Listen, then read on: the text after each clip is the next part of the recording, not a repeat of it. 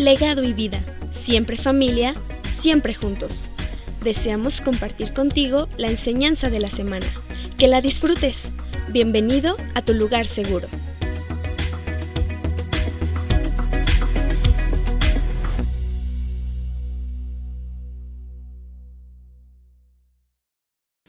Siéntase mejor que en su casa es una idea que nació del corazón. Normalmente los comunicólogos dicen que es un eslogan, pero esto es más que eso. Es el anhelo de nuestro corazón de que estén bien, que se sientan bien, espero que sean bien tratados. Normalmente damos la bienvenida también a los invitados frecuentes y a los de casa. Vamos a la palabra de Dios, ¿le parece bien? Vamos un poquito recorridos. Espero que yo sea eficiente y sus corazones también y que podamos hacer esto fluido y cumplir el propósito de Dios para este día. Mateo 11:11 dice, de cierto les digo, entre los que nacen de mujer no se ha levantado otro mayor que Juan el Bautista. Pero el más pequeño en el reino de los cielos, mayor es que él. En el Evangelio de Lucas se retoma esta porción de la palabra, pero en el Evangelio de Lucas se agrega algo, donde dice, no hay mayor profeta que él, refiriéndose a Juan el Bautista.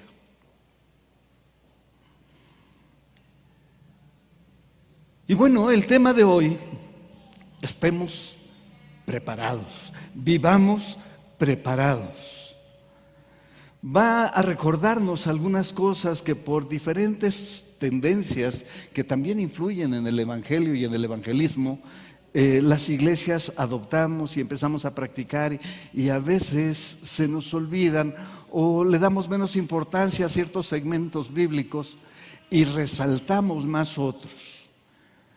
La Biblia es importante absolutamente toda.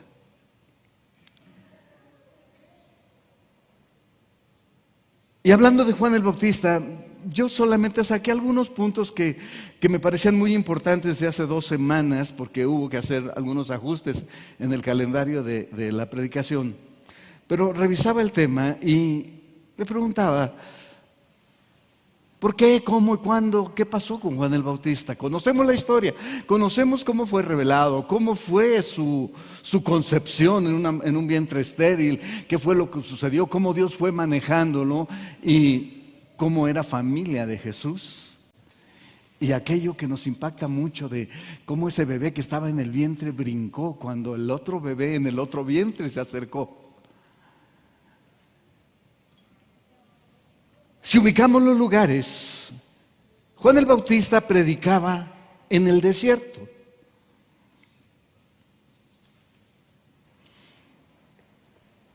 El desierto puede ser una imagen muy sencilla, piedras, arena y plantas muy escasas, ausencia de agua, árido.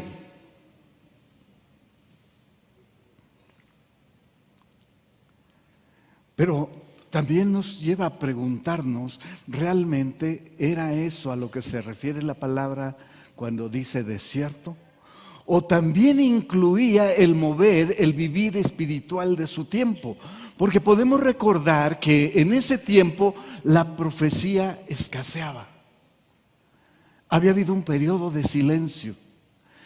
La religiosidad se había metido tan fuerte que había cubierto aún la presencia, las manifestaciones de Dios.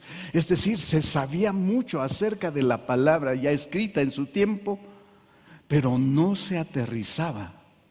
Es decir, no era realidad cotidiana. Es que no solo había un desierto en, a los alrededores, estamos viendo que habla de que era alrededor del Jordán. Entonces me lleva eso a pensar, si el río es un, lleva agua, porque si no sería un lecho de un río solamente, entonces algo pasaba, porque ahí es donde iba a bautizar Juan. Entonces es muy probable, y voy a tomarlo así como una interpretación en la palabra, de que el desierto no se refería solamente a la zona árida, sino que incluía en ello el mover espiritual de ese tiempo. Juan predicaba en el desierto. Aclara la palabra de Dios, nos enseña que la gracia de Dios era con él desde antes de nacer. Era alguien escogido, apartado, era santo. Y tenía revelación de Dios.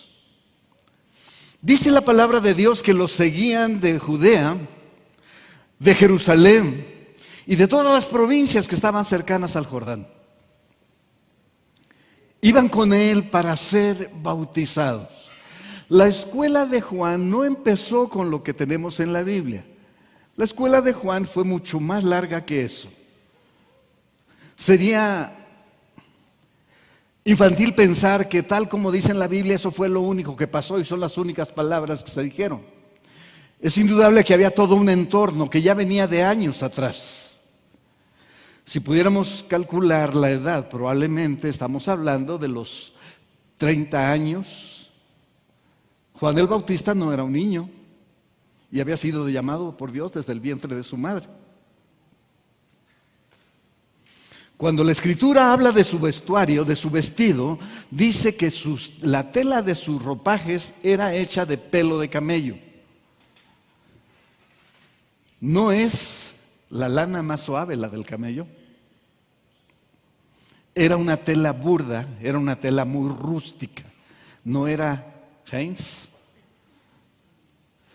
ni 99% algodón y 1% mugre.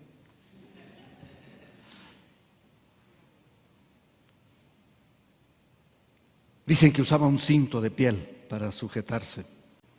Traía ceñidos sus lomos. No era un desordenado. Estamos hablando de figuras que encajan en la palabra de Dios con una perfección que solo Dios puede.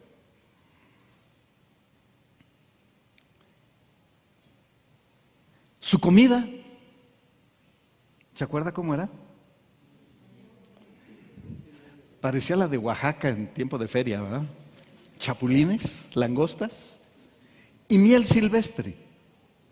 La miel silvestre es de diferentes eh, animalitos, de diferentes abejas, no toda es de la abeja que conocemos hoy día. Hay muchos tipos de abejas que producen miel, de diferentes sabores, intensidades y aplicaciones. Y nosotros nos preguntaríamos, ¿por qué un elegido de Dios con el poder que él tenía y todo lo que era, está viviendo y manifestándose con circunstancias como estas.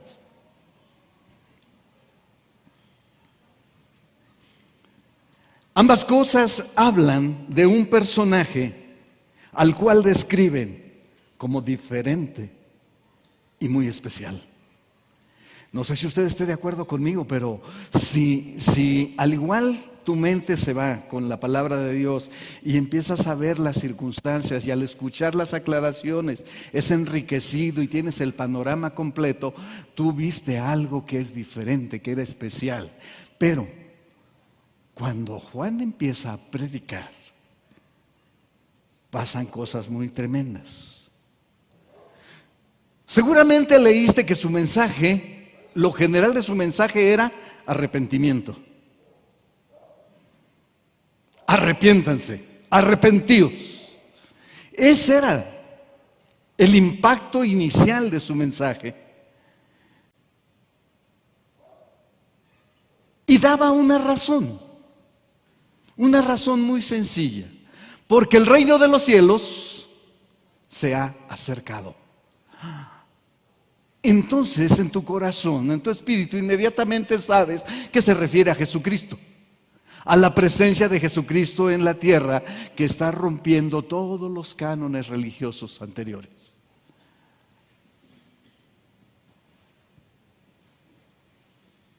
Su predicación era muy, muy intensa.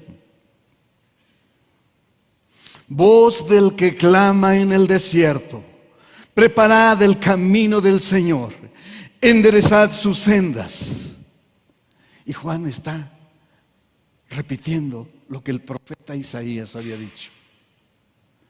voz del que clama en el desierto, preparen las sendas del Señor. ¿Y eso qué significa? Déjeme decirle que antes de, de estaba preparando las notas y, y de repente me mandaron una familia un mensaje de que querían participar en un evento que se organiza por una iglesia de Sudamérica y se va a haber un, espacio en Ciudad de México. Y el mensaje es exactamente descansado en este mismo verso. Y entonces yo dije, Dios, está bien, si eso es lo que quieres que la iglesia sepa, yo no lo voy a estorbar. Probablemente en un día como hoy hubiéramos seguido, seguido hablando de nuestro sentir, tratando de interpretar la palabra de Dios acerca de lo que estamos viviendo como el último evento del que estamos que acabamos de tocar. Pero ese último evento también nos enseña algo respecto a esto.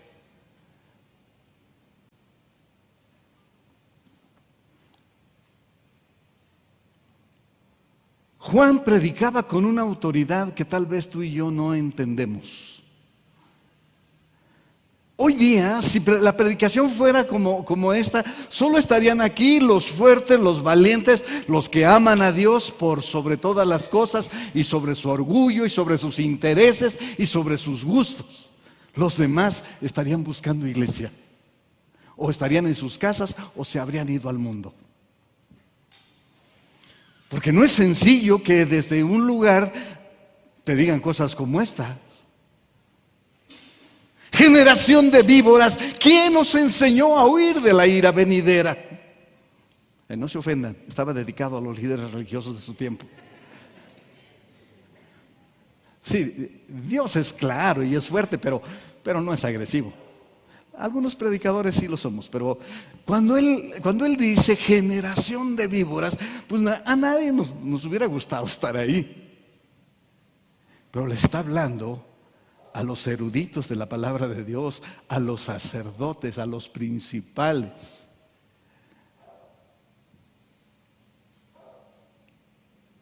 Hagan frutos dignos de arrepentimiento. Bien, vamos a, detenernos un poquito en este asunto. Juan le hablaba con la dimensión correcta a las personas, de acuerdo a lo que necesitaban saber, a lo que necesitaban hacer y practicar de acuerdo a las circunstancias que se están viviendo. Acuérdese, el reino de los cielos, ¿qué hizo? Se acercó.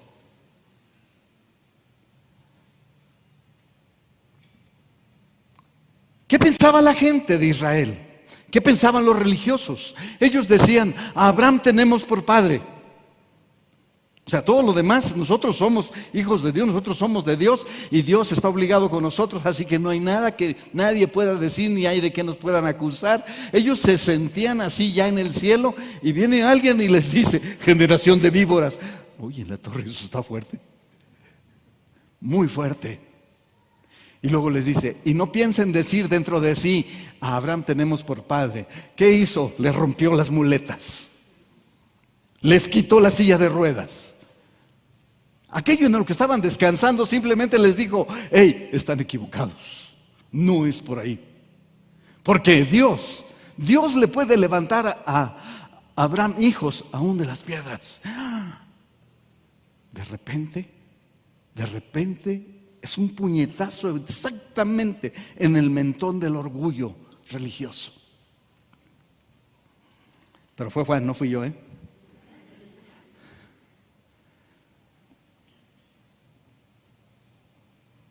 El hacha está a la puerta. El que viene de parte de Dios va a hacer leña con los árboles que no funcionan. Ya trae un aventador en su mano, va a limpiar su era. ¿Qué era la era? No era una dimensión de tiempo. La era en este término, en este pasaje de la Biblia, se refiere a un espacio que en toda propiedad, en todo rancho, en toda zona de cultivo había. Y es ese espacio que se tiene limpio o despejado, que es donde el campesino recoge la cosecha y es el primer lugar donde la pone para seleccionar, donde la organiza, donde la amarra, donde la cuenta. Dice, va a limpiar su era. ¿Te lo traduzco? Jesús vino a limpiar su área de trabajo. Y dice, su aventador ya está en la mano. ¿Qué es un aventador? Pues ha visto a alguien haciendo garnachas con carboncito y luego tiene algo que le hace así al, anafre. ¿Ok? Algo parecido, dice, ya, ya viene preparado. No solo va a limpiar su era, sino que luego se va a dedicar a la cosecha y a la cosecha la va a revisar y con el aventador va a separar la paja y va a dejar al trigo. Y la torre. ¿Qué va a pasar con la leña que hizo del árbol? La va a quemar en un fuego que nunca se apaga. ¿Qué va a pasar con la paja? La va a quemar en un fuego que nunca se apaga. ¿Por qué no se predica mucho de esto? Porque nosotros mismos decimos, no predicamos para que le tengas miedo al infierno. Porque buscar a Dios porque le tenemos miedo al infierno no es buscar a Dios por amor, es buscar a Dios por interés. Entonces, en muchas iglesias y muchos predicadores, pequeños, medianos, de los muy connotados, les cuesta trabajo no entran mucho en el tema de decir aguas. Jesús no vino a jugar. Sí trajo perdón y misericordia y todo lo demás, pero dice que la hacha, el hacha, la que sirve para cortar, para derribar, está en su mano y el aventador para separar la paja del trigo también está en su mano y ambas cosas se van a consumir en un lugar de fuego que nunca se apaga.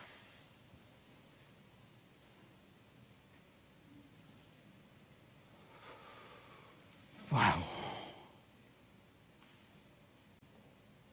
Entonces, entonces, ¿qué significa? Preparar el camino del Señor. Va a haber un semicongreso para explicar esto, pero yo voy a tratar de hacerlo en menos tiempo. O por lo menos le voy a dar lo que yo entiendo. ¿A quién le está hablando Juan el Bautista? ¿Solo a los religiosos? No, le está hablando al pueblo de Israel. Le está hablando a la propiedad de Dios, a los connotados, a los importantes, a los que se creen mucho y también a los que no le dan mucha importancia al asunto. Preparar el camino, ¿qué significa? ¿Por qué yo como cristiano tengo que preparar el camino? ¿Acaso lo único que tengo que hacer es ir y hacer evangelismo y acercar armas al Señor? No, Mateo 28 dice que las tienes que disipular. Mateo 28 dice que las tienes que enseñar. El pastor de casa de oración o de ministerio legado dice que debes llevar a la persona que alcanzas mínimo al nivel de compromiso que tú tienes con Dios. Creo que el resumen no necesita explicación.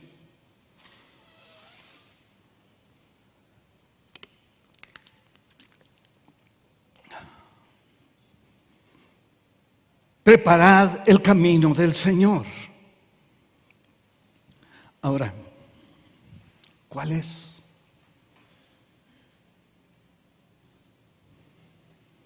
¿Quién es? Y yo te digo, por favor, no evites leer tu nombre en esto. No le saques la vuelta a tu responsabilidad, porque significa que tú eres te está hablando a ti, me está hablando a mí. Yo debo preparar el camino del Señor. ¿Qué significa esto? Que yo puedo hablar mucho de Biblia y no vivir nada de eso y estoy estorbando el camino del Señor porque yo, perdón por poner al burro por delante, pero nosotros, nosotros somos el camino del Señor. Ah, no, no era un empedrado de oro. Sí, piedras vivas más valiosas que el oro. Para Dios, preciosas. El camino del Señor somos nosotros. Los que tenemos que acomodar primero las cosas somos nosotros. Los que van a impactar y van a mover los cambios en la sociedad somos nosotros. Los cambios que hagamos en nosotros. Por eso podemos ser fácilmente piedra de tropiezo y no darnos cuenta de la importancia que tiene nuestra vida en Dios. ¿Está conmigo? Ay, ese pastor siempre se la pasa así, ¿verdad?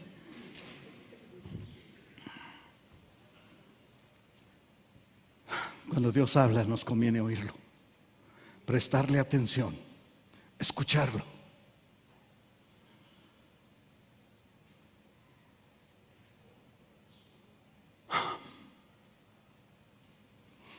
Cuando se habla de preparar el camino, Inevitablemente viene a nuestra mente, seguramente está viniendo a tu mente el asunto cuando Dios habla que todo monte se allanará y todo valle será levantado. Y otra vez descansamos esto. Para mí eso lo primero que viene a mi mente son montañas llenas de nieve, luego más abajo regiones rocosas, más abajo grandes bosques, me los imagino de pinos, y luego se sigue y se sigue hasta unos barrancos oscuros y profundos. Bueno, esa es la imagen de un artista que interpreta de acuerdo a lo que trae aquí, a lo que ha visto. Pero de eso está hablando Dios. No. Dios puede allanar el planeta y dejarlo como el desierto de Matehuala, todo planito, planito. Y no le va a costar nada. Lo pudo haber diseñado así. Entonces me lleva a pensar lo siguiente, que los montes, aquí no están mencionados como el lugar alto donde adoramos a Dios, o la gente llega a pensar que ahí está más cerca del cielo.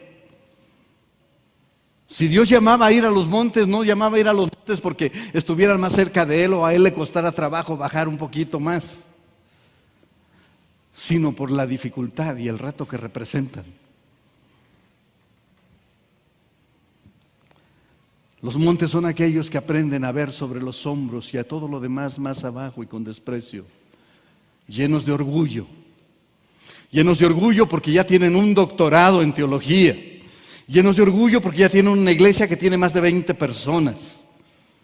Ah, bueno, debía haber dicho 20 mil. Pero hay quien con 20 ya se siente que conquistó el cielo, que ya todo lo merece. Entonces Dios está hablando aquí de que tú y yo no podemos atorarnos en este asunto. Tenemos que analizar a profundidad la palabra de Dios, hacerla, desmenuzarla. Está hablando de ese pueblo de Israel que dice, a Abraham tenemos por padre. De ese pueblo que hoy va a la iglesia y dice, yo ya soy el líder, ya me dieron un anillo que simboliza que soy más importante que los demás. Aguas. Después de la soberbia viene la caída. Es inevitable. Por tanto, te puedo hablar de esto con libertad. También con el amor de Dios, porque nada está en la Biblia porque Dios estuviera enojado. Está ahí por amor a su pueblo. Está ahí por amor a ti, aunque no te cuadre, aunque no te guste, aunque te describa crudamente. Está ahí para que corrijamos. ¿Está todavía conmigo? Dios, ayúdanos. Hagan frutos dignos de arrepentimiento. ¿Se acuerda que Jesús les decía, ustedes los ven, los conocen? Revisen sus obras y lo que dicen, porque dicen algo que no hacen. Ponen cargas en la gente que ellos no pueden, no quieren tocar ni con un dedo. Entonces, nosotros estamos en el mismo tenor. A veces estamos esperando, y lo digo con honestidad, que es una obligación, es un compromiso delante de Dios, que a veces nosotros como, como siervos, como líderes o como pastores, estamos exigiendo que la gente haga. Porque la Biblia dice, pero nosotros no lo estamos haciendo. Yo recuerdo una enseñanza que los que tienen más tiempo seguramente recordarán. Nunca les voy a pedir que hagan algo que yo no estoy dispuesto a hacer. Mi teología es así, es práctica. No está adornada. Debe funcionar para el diario vivir. Entonces, tu vida, mi vida, nuestras vidas deben servir para que las demás personas vean eso, se confronten, tomen lo bueno y transformen su vida. Es decir, que vayan a la esencia de la bueno, al principio de la predicación de Juan el Bautista, que sigue vigente. Arrepentidos. Ah, es que yo soy pastor. Arrepiéntete. Es que ya me dicen apóstol arrepiéntete. Soy el presidente de las iglesias evangélicas de, Latinoamérica. Arrepiéntete. Es el llamado de Dios. ¿Por qué? Porque nuestra naturaleza nos tiende a llevar a errores. Y el error se llama pecado. Ya no descanses en todo lo que sabes. Ya olvida de tu, de tu genealogía. Desde que tu bisabuelo era, era este apóstol, tu abuelo también, tu papá también, tu mamá también llora mucho por ti. Eso no te va a ayudar. Es un asunto personal y debe ser aterrizado cada día, cada vez. Yo no quiero que te asustes con el hacha ni con el aventador. Dios no quería eso. Lo que Dios dice es o te arrepientes o viene lo que sigue. Me gustaría darte otra alternativa, pero no hay. Que Dios va a extender el tiempo delante de ti, sí, sí lo va a hacer por amor a su nombre.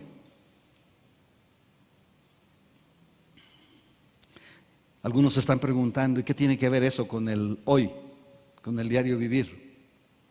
Todo. La relación de lo que estamos leyendo en la palabra de Dios con el presente tiene que ver todo. Y para muestra te voy a decir, Jesucristo en el capítulo 4 de Mateo retoma el mismo mensaje. Dice, desde entonces comenzó Jesús a predicar y a decir, arrepentíos, porque el reino de los cielos se ha acercado. Oye, ¿qué no quedamos que era de allá más atrás de Isaías? Sí, 700 años después, Juan lo toma. Semanas o meses después, Jesucristo lo toma. Y si queremos saber si tiene relación con el presente o no, solamente voltemos al mundo a ver cómo está el presente. ¿Cuántas cosas se están padeciendo hoy día? que los viejitos decimos, antes no pasaba. Por cierto, les tengo un regaño que, ay, cómo me cuesta trabajo. Tenemos violencia exacerbada que ni siquiera cabe mencionarla ni la podemos comprender. La maldad se ha multiplicado por mucho. Está terrible. Se miente como una costumbre desde la esfera más alta hasta la más baja. Se hacen cosas que no deberían. Son terroríficas. El país grande quiere cumplir el, el, refrán que dice el pez grande se come al chico y ahí vemos lo que está pasando en Asia. Todo por poder, todo por imagen, todo por lo que el mundo diga. Y no importa sobre quién, ni cuántos mueran, ni que se pierda. Ah, pero eso está pasando allá, también en tu casa, también en tu colonia, también en tu ciudad. Y entonces cobra dimensión correcta el mensaje que Dios da. 700 años de Isaías a Jesucristo y 2000 años más menos de Jesucristo a la fecha y díganme qué ha cambiado. Vaya a una catedral importante y va a ver el atuendo suntuoso que lleva el tipo que ejerce ahí, el que lleva la liturgia. Y vea el aspecto de las relaciones sociales y políticas en un país y va a ver cómo están hechas pedazos. Dios, perdónenos. Pero el problema sigue vigente. Y usted diría, ¿cómo estaba entonces allá en Isaías, en tiempo de Isaías? Bueno, te lo platico porque no nos da tiempo de leer el capítulo, el, capítulo 1. Pero dice cosas como, todo está enfermo. Todo es herida abierta que no ha sido suavizada con aceite. Desde la cabeza hasta los pies, todo es podrida llaga. Dios, qué palabras. Ah, eso fue en Isaías. No, eso está pasando hoy día. A usted y a mí nos sostiene el amor de Dios y su misericordia extendida.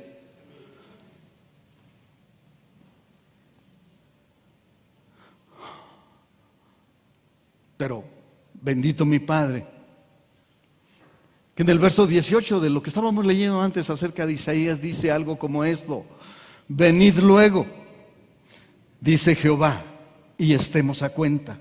Si vuestros pecados fueren como la grana, como la nieve, serán emblanquecidos. Si vuestros pecados fueren rojos como el carmesí, vendrán a ser como la blanca lana. Bendito Dios. Eso era para que la iglesia y la nación completa hubieran gritado, amén, estoy de acuerdo con eso. ¿Por qué no lo hizo? Bueno, porque lo agarré descuidado primero y porque a veces no le estamos dando la dimensión correcta a lo que estamos oyendo. Estamos tratando de acomodarlo y a ver cómo me pega a mí. Pero, ¿cómo empezó el verso? ¿Alguien se acuerda? Lo acabo de decir. Bendito eres, papá. Pero así somos. Venid luego. A ver, ¿luego de qué? ¿Venga corriendo? No, no, no se refiere a eso. Ven luego de que hayas puesto en práctica todo lo que te estoy enseñando. Ah, caray, que no en automático desde que hice la oración de fe ya soy salvo, ya tengo mi, mi credencial del cielo. No, ya te abrieron la puerta. Pero lo que Dios dice, esfuérzate por hacer lo que te he enseñado que tienes que hacer. Cuando estés trabajando en ello, vienes y te pones a cuentas conmigo. ¿Qué dice Dios? Ah, ok, tú crees que vas muy bien, tú crees que ya todo lo estás haciendo, ok, ven, vamos a sentarnos de frente tú y yo, de acuerdo a la palabra, nos ponemos de acuerdo y lo que tú no has podido hacer lo voy a hacer yo. Eso te dice Dios. Dice, estemos a cuenta. A nosotros nos da por pensar que ya todo lo que hacemos y todo lo que estamos haciendo está bien. Pero te puedo enumerar cientos de personas con ese pensamiento que están haciendo un montón de chuecuras y muy evidentes y no se dan cuenta. ¿Por qué? Porque fuimos a Dios no a ponernos a cuenta, Fuimos a Dios a llevarle nuestro pliego petitorio y fuimos a Dios buscando su misericordia. Pero lo que Dios dice es, ven y pongámonos de acuerdo. Es como sentarse a un examen con un maestro y el maestro te dice, ok, aquí están tus aciertos y aquí te equivocaste porque es esto, esto y esto. ¿Qué hizo el maestro? Te dijo dónde te equivocaste, pero te dice cómo debe ser. ¿Qué hace papá? Te dice dónde la regaste, pero te dice qué tienes que hacer para corregirlo. ¿Complicado? No. ¿Obscuro? Tampoco, es muy claro. Solamente que nuestra naturaleza nos hace pasar estas cosas de una manera muy, muy sencilla. Ay, pastor, pues si ya oro tres horas diarias, ayuno 40 días cada mes. Ah, no, que no tenía 30 días el mes. Bueno, tú ya te la creíste tanto que ya te fuiste más allá.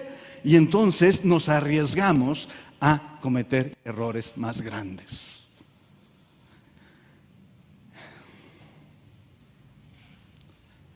¿Aguanta cinco minutos más? Cierren las puertas, señores. Eso lo oí en el mundo, pero no se me ha olvidado.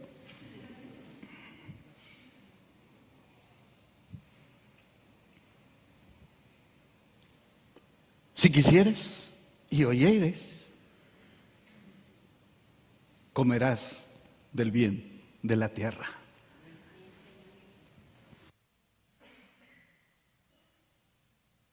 Si quieres y si oyes, comerás del bien de la tierra. Miren cuán amoroso es Dios, que todavía a pesar de todo lo que ya explicó y de los ejemplos crudos y fuertes que pone, de repente con esa ternura se acerca contigo y te dice, ¿quieres? Porque si quieres y si pones atención, comerás del bien de la tierra. Ah, que Dios no estaba obligado a darme de comer lo mejor porque soy cristiano. Parece que no. Que ser cristiano te da la opción, te abre el camino.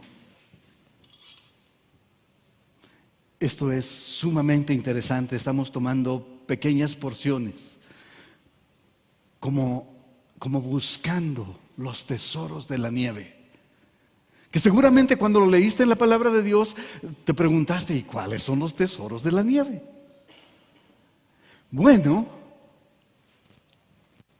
al paso del tiempo, la ciencia va desarrollando, se va creciendo y de repente inventan el microscopio, luego algo más, el microscopio electrónico y ahora cuando te asomas a una pequeña fracción de un copo de nieve, empiezas a ver unas estructuras que matemáticamente son perfectas, que son tremendas, que son increíbles para el ojo humano y de repente te das cuenta que se encierra ahí como la esencia de la creación lo perfecto de la creación de Dios. Por alguna razón se me atravesó por ahí una información acerca de eh, las experiencias después de la muerte o próximas a la muerte y, algunos, las opiniones de algunos científicos que están tratando de saber a través de la ciencia qué está pasando. Y el más connotado de ellos dice pero no puede ser porque ya pregunté con los psicólogos, con los psiquiatras y no pueden explicar la mayor parte de lo que yo oí, vi y corroboré.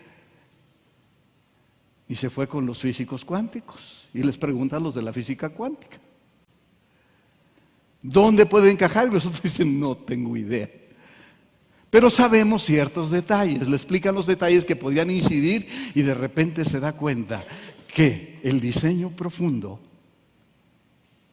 es eterno, rompe los tiempos, es sabio totalmente, no hay nada que se escape. Hacen experimentos de un lugar a otro y cómo la información se repite de un lugar a otro, estando a cientos y a miles de kilómetros de distancia, como el ejemplo que yo les he puesto, cómo la mamá siente que su hijo está en peligro cuando su hijo está en China. Y la física cuántica, cuántica más o menos da una respuesta que llevan a este científico a decir, es infinitamente sabio, es eterno, indudablemente el centro de lo que podríamos llamar amor en la esencia más profunda que ni siquiera alcanzamos a comprender. Y nosotros decimos, se llama Dios.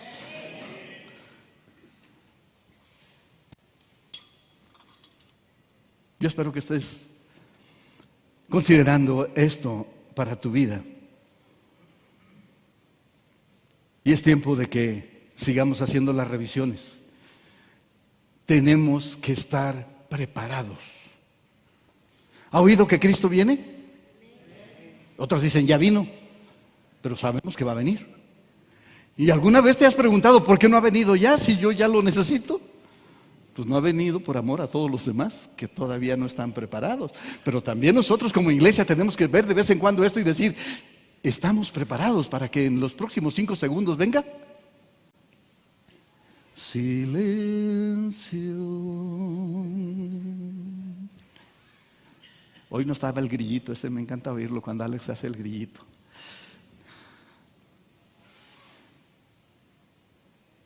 No te preocupes. Dios va a venir. Cristo va a venir en el momento exacto. Lo que nosotros tenemos que hacer es estar preparados es ubicarnos de estar haciendo lo que tenemos que hacer cuando Él venga. No tenemos que estar preparados por ya haber alcanzado el total de las cosas. No estar en el éxito. Estar dispuestos, disponibles y en el lugar correcto. Ahora déjame decirte, tratando de cerrar este tiempo, ¿el cielo es real para ti? Pregúntate, ¿el cielo, yo lo hago también, ¿el cielo es real? Medita en su conclusión. ¿El cielo será real?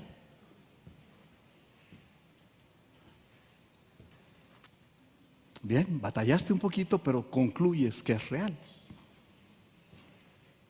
Porque has tenido momentos donde puedes tocar eso. No, no, es no estoy hablando del cielo de las calles de oro, de los edificios de oro y de los cimientos de piedras preciosas, donde estamos pensando a ver si me regalan una y la llevo al monte de piedad y salgo de problemas, ¿no? Ahora déjame decirte lo siguiente. Si el cielo es real, entonces el infierno también es real. Indudablemente. Ahora,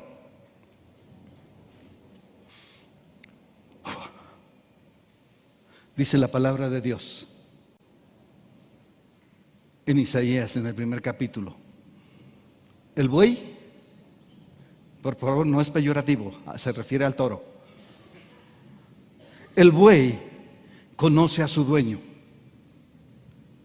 y el asno reconoce el pesebre de su Señor. Pero Israel no me conoce. Israel no conoce, mi pueblo no tiene entendimiento. ¡Ah! Dios, qué fuerte está hoy.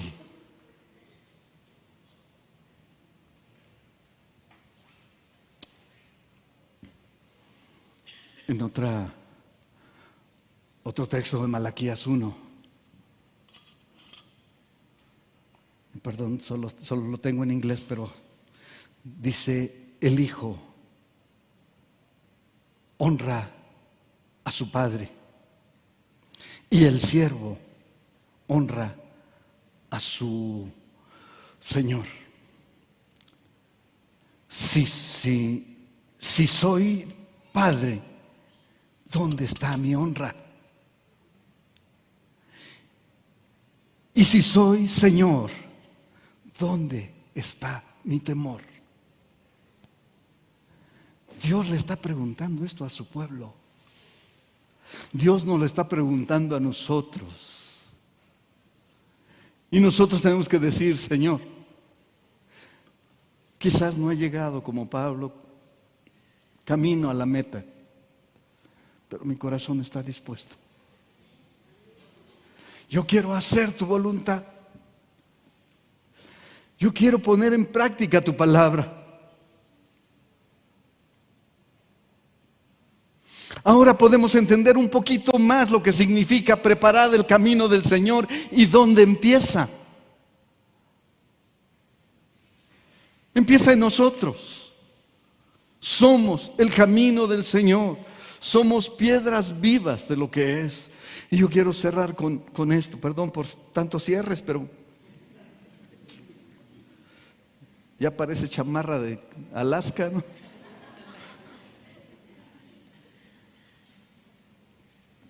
En una visión que tiene Zacarías de parte de Dios, Dios le muestra una serie de cuernos que son los que habían lastimado al pueblo de Israel, que habían dividido a Judá, que habían hecho el desorden, que habían metido el mal, y de repente le muestra a, cuatro, creo que eran cuatro, a ver si los conté bien, eh, maestros constructores. Algunos dicen peritos arquitectos, sobre todo los que fueron al curso de perito arquitecto.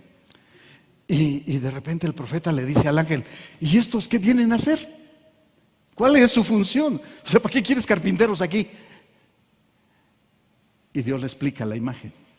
Y le dice, los cuernos que viste son los que han dañado a mi pueblo, son los que lo dividieron, son los que los han convencido de lo malo, son los que han hecho todo eso. Y estos que vienen son los que van a derribar los cuernos que han dañado. Ahí encajas tú. Ahí encajamos nosotros como iglesia para derribar lo que ha estado dañando a la obra de Dios. Y solo lo podemos hacer y solo lo vamos a lograr si llegamos a la convicción de quiénes somos, cuál es nuestra función y hacia dónde vamos. Y hoy nos quedó claro dónde vamos a empezar. De acuerdo a Zacarías 1 del 19 al 21, usted y yo somos los edificadores del reino. Somos los que preparamos el camino del Señor. Nosotros somos los que por nuestro hacer el no creyente debe saber que solo Cristo salva. Y ojo en esto, no dije por nuestro hablar, no dije porque predico bonito, no dije porque soy muy guapo, no dije porque voy a la iglesia, no dije porque soy líder, soy pastor, apóstol o X cosa. Dice algo distinto por lo que hacemos.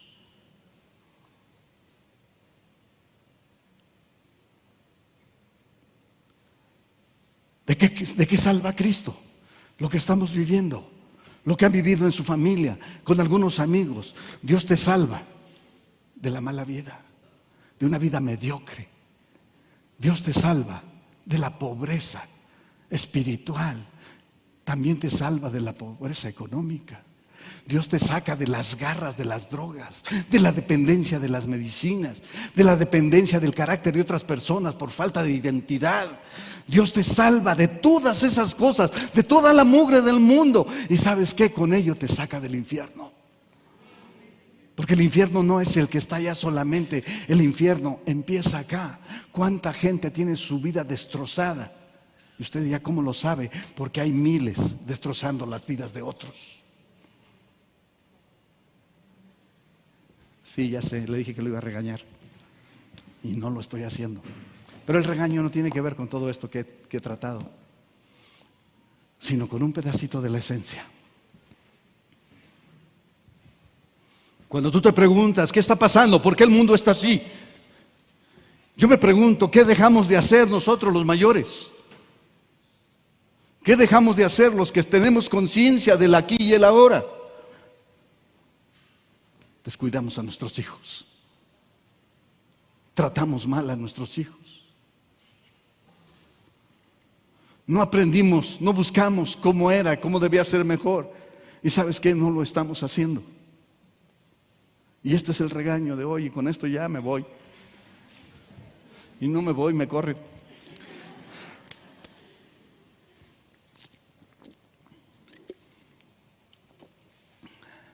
El esfuerzo que, hizo, que está haciendo el equipo de psicología de la iglesia, aunque a algunos no les guste la psicología en la iglesia, la psicología también es una ciencia de Dios, creada, diseñada por Dios para tratar su diseño. Lo podríamos discutir en otro foro, pero aquí estoy bien. Me regreso. Se esforzaron, inició escuela para padres. Había cuatro familias con su representante cada una de psicólogos. Y solo cuatro familias o representantes de familia estaban aquí buscando aprender cómo ser mejores padres. El resto, el resto estaba confiando en sus ocupaciones, en hacer más dinero, en el mañana tendré otra oportunidad a los que han perdido a sus hijos por la razón que sea, no les dieron otra oportunidad. La sociedad está impactada negativamente porque no hemos cuidado lo que Dios nos dio a cuidar. Y no solo, no solo son nuestros hijos biológicos, también nuestros hijos espirituales. Quede el regaño ahí y sea solamente para invitarlo, para incentivarlo a buscar más de Dios. Este hombre, con toda la cauda de años que trae atrás, ya vivió mucho, mucho más de lo que ustedes están viviendo. Y tal vez podría decir, bueno, lo que tenía que hacer ya lo hice. Pero si estoy aquí, indudablemente que Dios dice que todavía me falta. Por eso te invito Y quiero inspirarte a retomar tu vida con el Señor. Porque lo que aprendimos en las últimas horas es que ninguno de nosotros está seguro de tener un mañana. Y de tener ese mañana como quisiéramos. Podría no haberlo, ni siquiera para arrepentirnos, entonces tenemos que arrepentirnos ya. Y si nos regalan un mañana, y si nos regalan mil mañanas, o si te dan diez mil, que sepas lo que tienes que hacer con ellos para la honra y la gloria de nuestro Padre Celestial. Paz de Dios.